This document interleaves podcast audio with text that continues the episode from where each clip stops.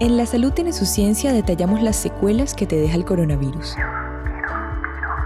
Si superaste el coronavirus pero te sientes mareado, desorientado, con dolor de cabeza o dolor abdominal, se te hace difícil concentrarte y todavía no recuperas del todo tus sentidos del gusto y del olfato, esos son los síntomas que quedan como secuelas de la COVID-19. La insuficiencia respiratoria, la fibrosis irreversible y la hipertensión pulmonar son secuelas más graves. Por eso no se trata de sobrevivir a la enfermedad, se trata de evitar. Conciencia, vences a la COVID-19. Este fue un mensaje de la Academia de Ciencias Físicas, Matemáticas y Naturales y esta emisora.